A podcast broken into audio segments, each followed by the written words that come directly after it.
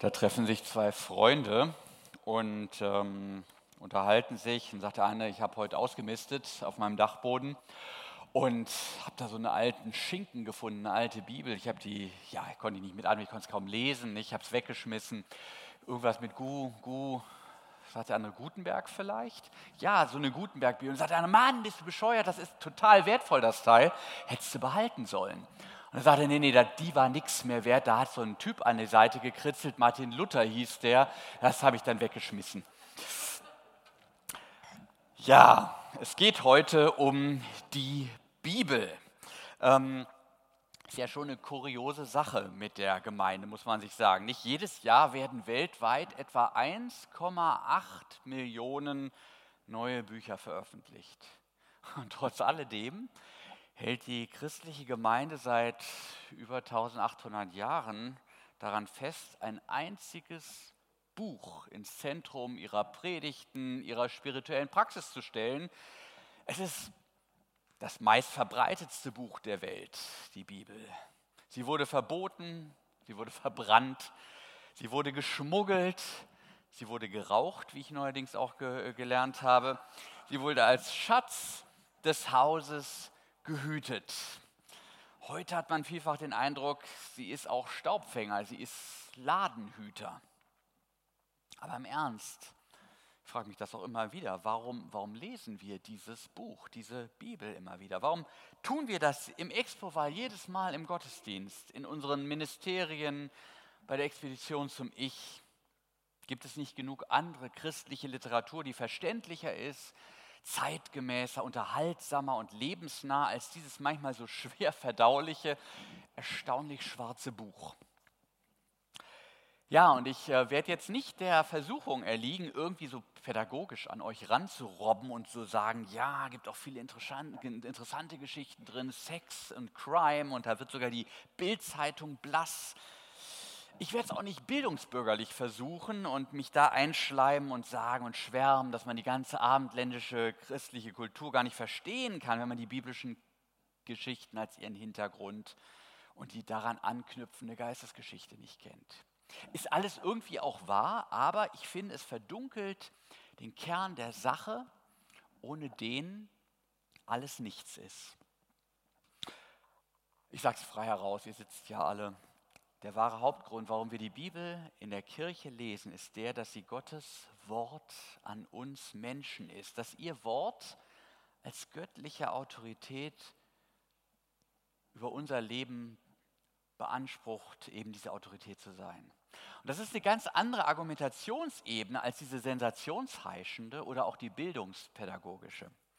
Aber mir kommt es so vor, als ob uns mit dem Ausweichen auf diese Nebenargumente der Ernst der Sache ein bisschen verloren gegangen ist.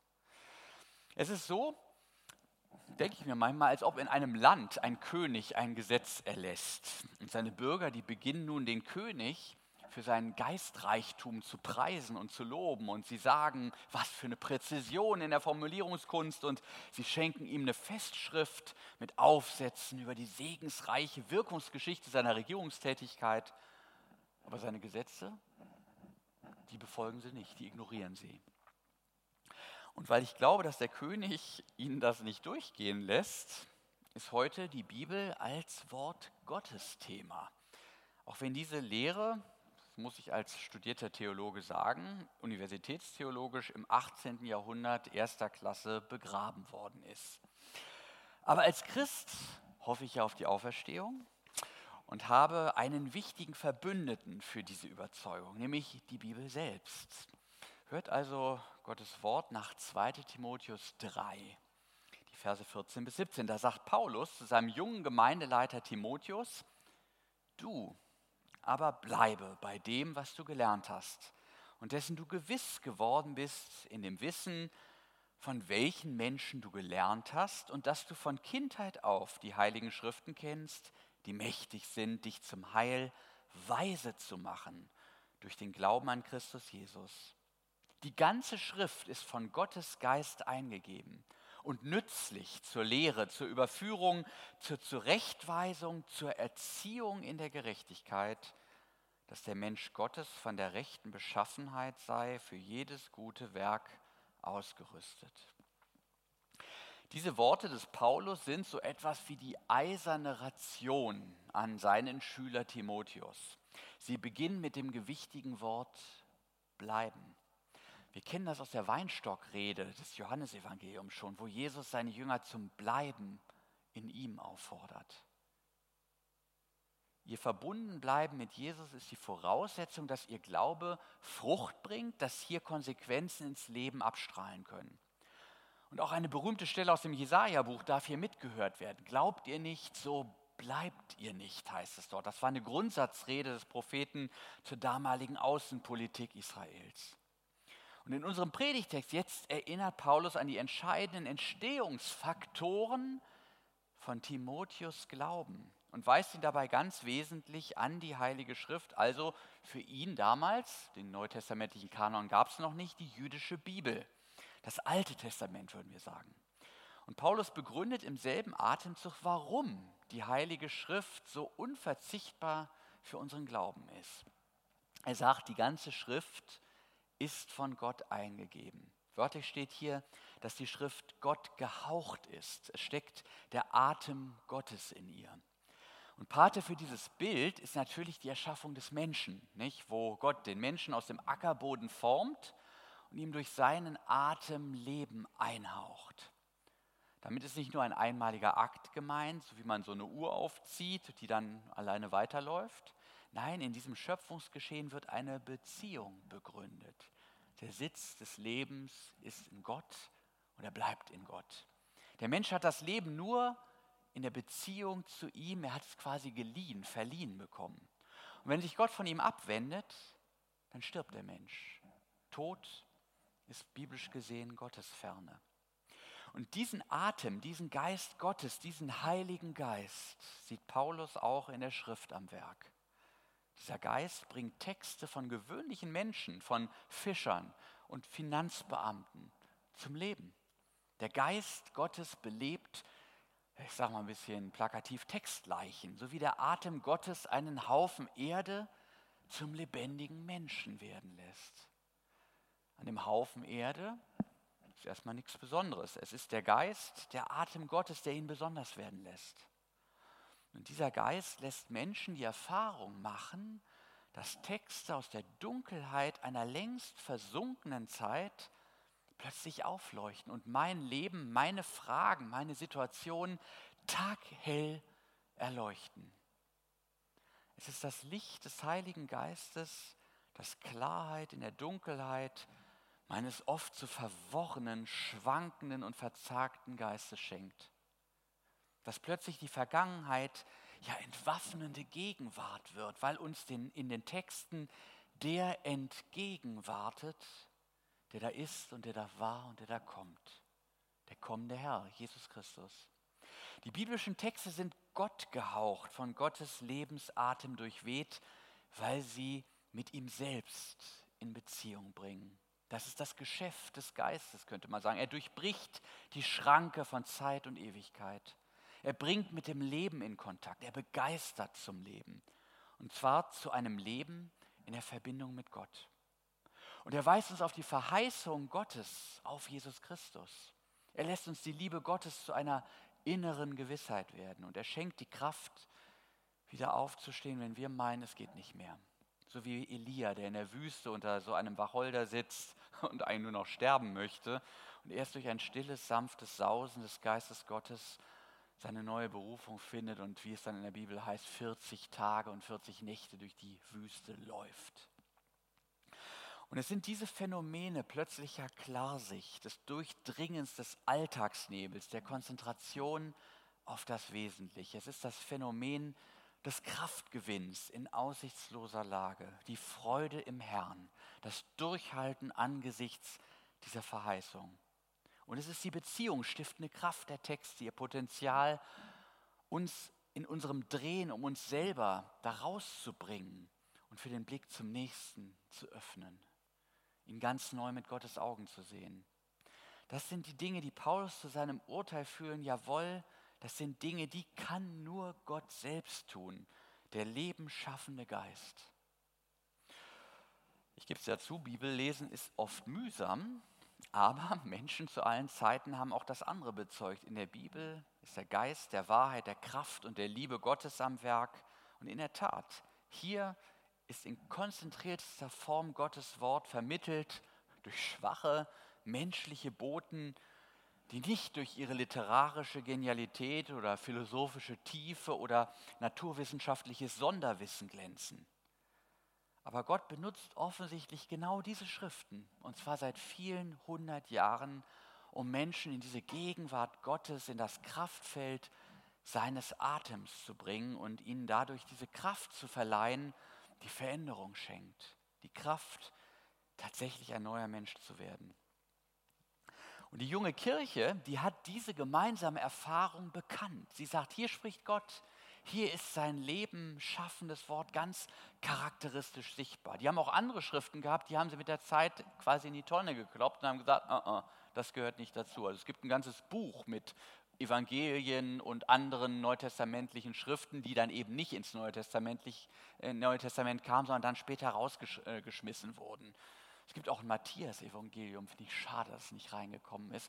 Es besteht aber auch nur aus einem Satz und es hört sich so ein bisschen an wie Carpe Diem. Ist nicht schade drum. Ja, also worüber wir hier gerade sprechen, ist das, was man lateinisch Inspiration nennt. Denn wenn du die Bibel liest, kann es geschehen, dass du, wir sind ja gerade bei der Fußball-Weltmeisterschaft, nicht? Yogi Löw hat hier mal so eine berühmte Kabinenansprache gehalten, wo er gesagt hat, ihr sollt den Atem der, ich glaube, Argentinier spüren. Nee, die Argentinier sollen euren Atem spüren, so war es, glaube ich, genau.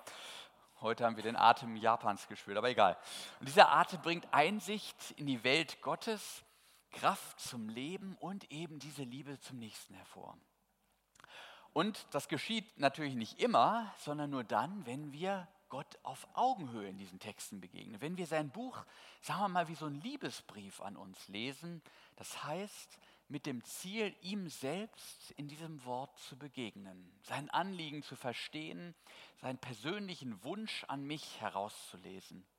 Nicht abgelenkt durch all die Gesichtspunkte, unter denen man so einen Liebesbrief freilich auch lesen könnte. Nicht? Man könnte die Handschrift untersuchen oder mit dem Lexikon einzelne strittige Begriffe nachschlagen. Mag auch interessant sein und man kann aber dann nicht ernsthaft behaupten, man würde den Liebesbrief lesen. Dass man sozusagen die Begegnung mit dem Autor sucht. Man ist dann auf einer ganz anderen Ebene mit diesem Brief beschäftigt und so ist das auch mit der Bibel. Man kann da herrlich einen Bibelquiz mit sich selbst veranstalten, man kann sich religionsgeschichtlich verlustieren da drin, man kann mit 25 Kommentaren da sitzen und sagen, ich habe aber eine 26. Meinung, geht alles. Aber das ist nicht die Bibel lesen als Gottes Wort. Die Heilige Schrift, Gottes Wort, liest man anders. Ähm, was ich hier gerade beschrieb, das wäre ein Sezieren von Textleichen. Denn hier fehlt das Entscheidende, hier fehlt der Atem Gottes. Dessen werden wir nur gewahr, wo wir uns bereit machen für diese Begegnung, in der diese Worte und Texte hineingezogen werden in das Kraftfeld des Geistes, in diese Sphäre seines Blickfeldes, die denjenigen wie ein Strom in die Gegenwart Gottes zieht, der nach diesem Du sucht, der auf diese Begegnung hin offen betend sich hinwendet und hinstreckt. Da geben diese einfachen Texte unverhofft die Sache frei. Sie geben freien Blick auf ihn, der das Ziel all dieser Geistbewegung ist, Jesus Christus. Der Geist schaltet quasi einen Code frei, der in den vielen Worten das eine Wort Gottes an mich vernehmbar macht. Das Wort, wo ich dann ja irgendwie auch aufgeregt bin und sage, ups, jetzt, jetzt bin ich gemeint.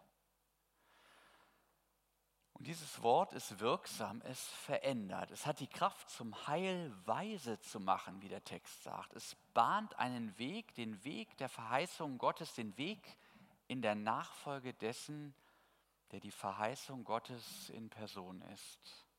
Das Wort Gottes ist wie so ein Kompass. Es richtet aus auf das Heil, auf das Leben in Fülle. Nicht zieht es wie die Schwerkraft nach unten, sondern es drängt nach oben zum Himmel. Die schwerste Etappe dieses Weges findet dabei in uns selbst statt. Es geht um die herausfordernde Erkenntnis, dass wir für den Aufgang zum Himmel einfach zu schwer sind, weil wir uns so wichtig nehmen. auftauchen ins Leben, das ist ja hier der Slogan im Wahl, das braucht Leichtigkeit. Und für diesen Weg zum Heil ist es notwendig, dass wir uns unserer selbst abgenommen werden und uns neu in Jesus finden, bei ihm Maß nehmen. Dann passiert das, was man immer wieder bei Menschen beobachten kann, die mit Leidenschaft etwas tun und sei es, dass sie passioniert einem Hobby nachgehen. Es hat mal einer gesagt, wir verwandeln uns in das, was wir lieben. Da ist was Wahres dran. Nicht? Menschen gehen einem Hobby nach und tun alles. Nicht? Hundebesitzer verwandeln sich in ihren Hund, zumindest so ein bisschen äußerlich. Ja, und dabei hilft uns das Wort Gottes. Es hat die Wirksamkeit des Schöpferwortes, es hat erneuernde Kraft, indem es Glauben weckt. Diese Verheißungen der Bibel haben andere Bücher, so unterhaltsam und fromm sie auch immer sein mögen, nicht. Und ich muss sagen, dass es mich schon bekümmert, wie bibelvergessen wir manchmal selbst in frommsten Kreisen heute sind. Und vieles von dem, was sich in den christlichen Bestsellerlisten tummelt, ist hinsichtlich der Zielperspektive christlichen Lebens bestenfalls die halbe Wahrheit. Da ist viel Zerstreuung, da ist viel Küchenpsychologie, Halbgares. Man braucht sich nur mal folgende Fragen stellen. Sind diese Bücher in der Lage, wie das Wort Gottes weise zum Heil zu machen? Uns also auf das auszurichten, was wirklich zählt, wodurch sich unser Leben erfüllt, das uns hilft, der Mensch zu werden, als der wir von unserem Schöpfer erdacht und geschaffen wurden. Haben Sie überhaupt das Heil im Blick oder nur das diesseitige zeitliche Wohl? Sucht es Lösung für Probleme oder fragt es umfassender nach Erlösung? Ist es angstgetrieben oder folgt der Logik der zusammengebissenen Zähne? Oder lebt es verheißungsorientiert von dem, was Gott schenkt? Die Kirchengeschichte zeigt, dass Erweckungsbewegungen in der Kirche stets auch Bibelbewegungen waren. Das galt für die Reformatoren, die im Augsburger Bekenntnis selbstbewusst sagen konnten, wo das Wort Gottes rein gepredigt wird, da ist Kirche. Da sammeln sich die Gläubigen. Mit anderen Worten, nicht preach it and they will come. Kirche ist eine Schöpfung des Wortes Gottes. Paulus sagt es dann selber in einer Parallelisierung. Er sagt, wo das Aas ist, sammeln sich die Geier. Und so kann man auch gewiss sagen, wo das Wort Gottes gepredigt, gelesen und in der Seelsorge zugesprochen wird, da sammeln sich die Gläubigen. Und da passiert in der Kirche dann auch wirklich viel, wo vorher nur Tradition und Routinebetrieb geherrscht hat. Das 19. Jahrhundert ist so ein Beispiel. Nach den napoleonischen Befreiungskriegen ging in der Kirche, muss man sagen, wirklich die Post ab. Bibel- und Missionsgesellschaften schossen aus dem Boden wie die Pilze. Die innere Mission und die Diakonie entstanden gleichsam als Zwillingsschwestern. Kaum 60 Kilometer von Hannover entfernt beginnt ja das Ravens, Minden-Ravensberger Land. Dort passierte etwas unter den Bauern, was selbst den Pastoren irgendwann unheimlich wurde. Die haben den ganzen Tag hart gearbeitet und abends trafen sie sich nach getaner Arbeit auf den Delen der Höfe, um gemeinsam Bibel zu lesen. Nicht zehn Minuten, nicht eine halbe Stunde, stundenlang. Die haben da zwei, drei Stunden gesessen. Irgendwann sind die Pastoren auch hingegangen, haben gesagt, oh, müssen wir auch mal lesen, das Buch. Und haben dann irgendwie ein bisschen nachgezogen. Das war ein Hunger nach Gottes Wort und eine für heutige Verhältnisse auch immense Kenntnis. Es gibt da einige Schriften von totalen Laien, die haben schon was gewusst. Ja, und die erweckten Pfarrer, die konnten dem Bedürfnis nach Auslegung und Bibelstunden gar nicht mehr nachkommen. Die waren völlig erschöpft, weil das Tage, tagelang immer wieder so, ähm, so ablief, Tag für Tag. Und auch der LIM, der Landesverein für Innere Mission, dessen Mutterschiff, ähm, also der das Mutterschiff des Expo-Wahls quasi ist, der stammt aus dieser Zeit der Erweckungsbewegung und ihrer Ausläufer. Und ich frage mich manchmal, was ist von diesem Hunger eigentlich übrig geblieben? Ist vielleicht auch in unseren Kreisen so eine Art praktischer Liberalismus im Umgang mit der Bibel durchgesickert. Kleiner Exkurs, die liberale Theologie, die sagt ja, dass wir es bei der Bibel nicht, wie ich es gesagt habe, mit Gottes Wort zu tun haben, sondern lediglich mit Glaubenszeugnissen religiös bewegter Menschen. Die Bibel bietet angeblich keinen Direktkontakt zum Reden Gottes, sondern nur religiöse Bewegtheit aus zweiter Hand. Ähm, das ist also so, ein Beispiel, dass der Erich dem Fritz erzählt oder ihm einen Brief schreibt und sagt, du, ich habe hab so über Gott nachgedacht und ich will dir mal darüber berichten. Und dann sagt der Fritz, ja, sehr interessant, erzähl mal. Und das ist sozusagen das, was sozusagen die Bibel als Zeugnis danach dann auch wäre, also ein Glaubenszeugnis aus zweiter Hand. Wir sagen dann vielleicht vom Kopf her, auch theologisch ganz schriftgemäß, nein, nein, die Bibel ist schon Gottes Wort. Sie genießt gegenüber den anderen religiösen Schriften einen Sonderstatus, sieht man ja, wir gucken sie uns jedes Mal an hier im Gottesdienst. Nun aber kommt das Erstaunliche, wir lesen sie praktisch, aber nicht mit der wilden Entschlossenheit, jedenfalls nicht mehr als irgendwelche religiöse Erbauungsliteratur. Können einem ja Fragen kommen. Sind wir einfach nur ein bisschen manisch drauf, religiös, dogmatisch, ein bisschen überspannt? Ist das ganze Getue um die Bibel am Ende eine besondere Art von Folklore? Bei Paulus wirkt die Sache jedenfalls anders. Paulus mutet dem Timotheus das Bleiben in der Heiligen Schrift zu. Sie ist nicht nur ein Lesebuch, sondern sie will ein Lebensbuch, ja ein Bildungsbuch sein. Nützlich zu Lehre und Erziehung sei sie. Paulus erinnert Timotheus ja daran, wie das bei ihm war mit seinem Glaubensweg, auf dem er bleiben soll. Oma hat ihm den christlichen Glauben mitgegeben und dann hat Timotheus nachgetankt. Er hat in den Heiligen Schriften nachgelesen, um mehr von dem zu verstehen, was ihm bezeugt wurde. Ja, wie ist dieser Gott, von dem Oma gesprochen hat? Lässt, lässt er mit sich reden? Redet er auch mit mir immer oder nur an hohen Feiertagen? Und, oder wenn der Priester ihn anruft? Und später dann, wie leite ich eine Gemeinde? Er ist ja selber Gemeindeleiter geworden. Was braucht die? Da gab es jede Menge Dinge zu lernen. Der christliche Glaube ist auch mit Kenntnissen natürlich verbunden, die man schlicht und einfach lernen muss. Dinge, die man verstehen, in den Kopf kriegen soll, um später das, was man auf dem Glaubensweg erlebt, auch einordnen zu können. Freilich ist da auch eine andere Seite des Glaubens, die Herzensbildung, würden wir sagen. Es geht um das Erlangen von Gewissheit dass es nicht nur viele Verheißungen in der Bibel gibt, sondern dass sie ja mir gelten, dass Jesus nicht nur gestorben und auferstanden ist, sondern dass das für mich geschah. Jesus lebt, mit ihm auch ich, heißt es in einem alten Kirchenlied. Für all das ist die Bibel die Grundlage. Und es ist gut, viel davon im Herzen zu tragen, denn es könnten durchaus einmal Zeiten anbrechen, wo wir ohne eine Bibel auskommen müssen. Mein Onkel war beispielsweise auf der letzten Etappe seines Lebens blind, musste sich vorlesen lassen. Meine Oma war dement, aber sie hatten Bibelworte im Herzen. Meine Oma sprach noch das Vaterunser, da hat sie ansonsten schon längst nicht mehr gesprochen, aber das ging noch. Wohl dem, der einen Schatz von Bibelwissen in sich trägt. Paulus erinnert auch an die Vorbilder im Glauben, die uns den Glauben vorgelebt haben und dadurch überhaupt auch erst die Bibel nahegebracht haben. Timotheus hatte die besagte Großmutter, der er viel zu verdanken hat. Viele von uns hier zehren auch von irgendeiner wichtigen Person, die uns biografisch irgendwie weitergebracht hat, durch die für uns der Glaube greifbar wurde.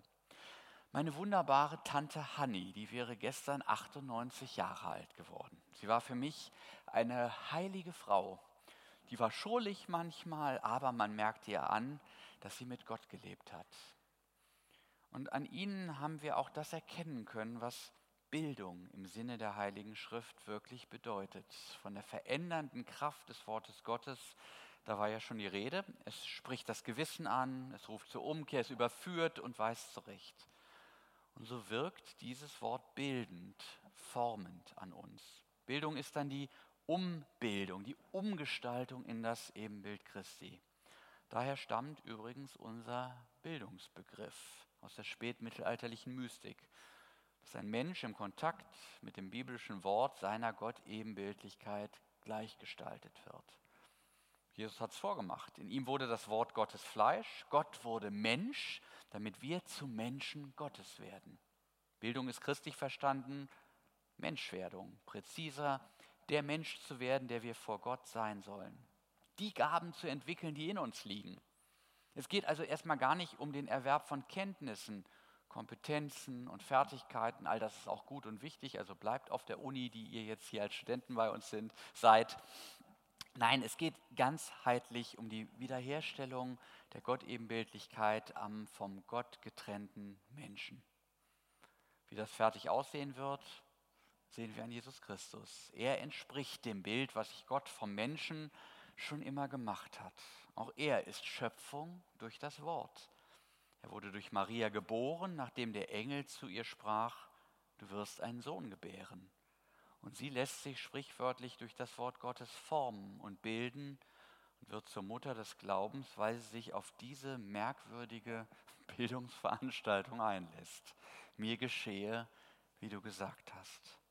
Wer Gottes Wort hört, wie Maria, der verwandelt sich in das Bild, das sich Gott schon immer von mir gemacht hat. Und all das finden wir in der Bibel, im Wort Gottes. Darum ist sie so wichtig. Ich fasse nochmal zusammen. Sie ist der Ort der Gegenwart des lebendigen Gottes. Sie ist das Werkzeug von Gottes schöpferischer Wirksamkeit an uns. Und sie ist die Grundlage unserer christlichen Bildung. Wenn das nicht drei gute Gründe sind, sich mit den Texten der Bibel zu beschäftigen, bei unserer Expedition zum Ich tun wir das immerhin schon mal mit den 40 wichtigsten von ihnen. Ein Anfang ist also gemacht. Amen.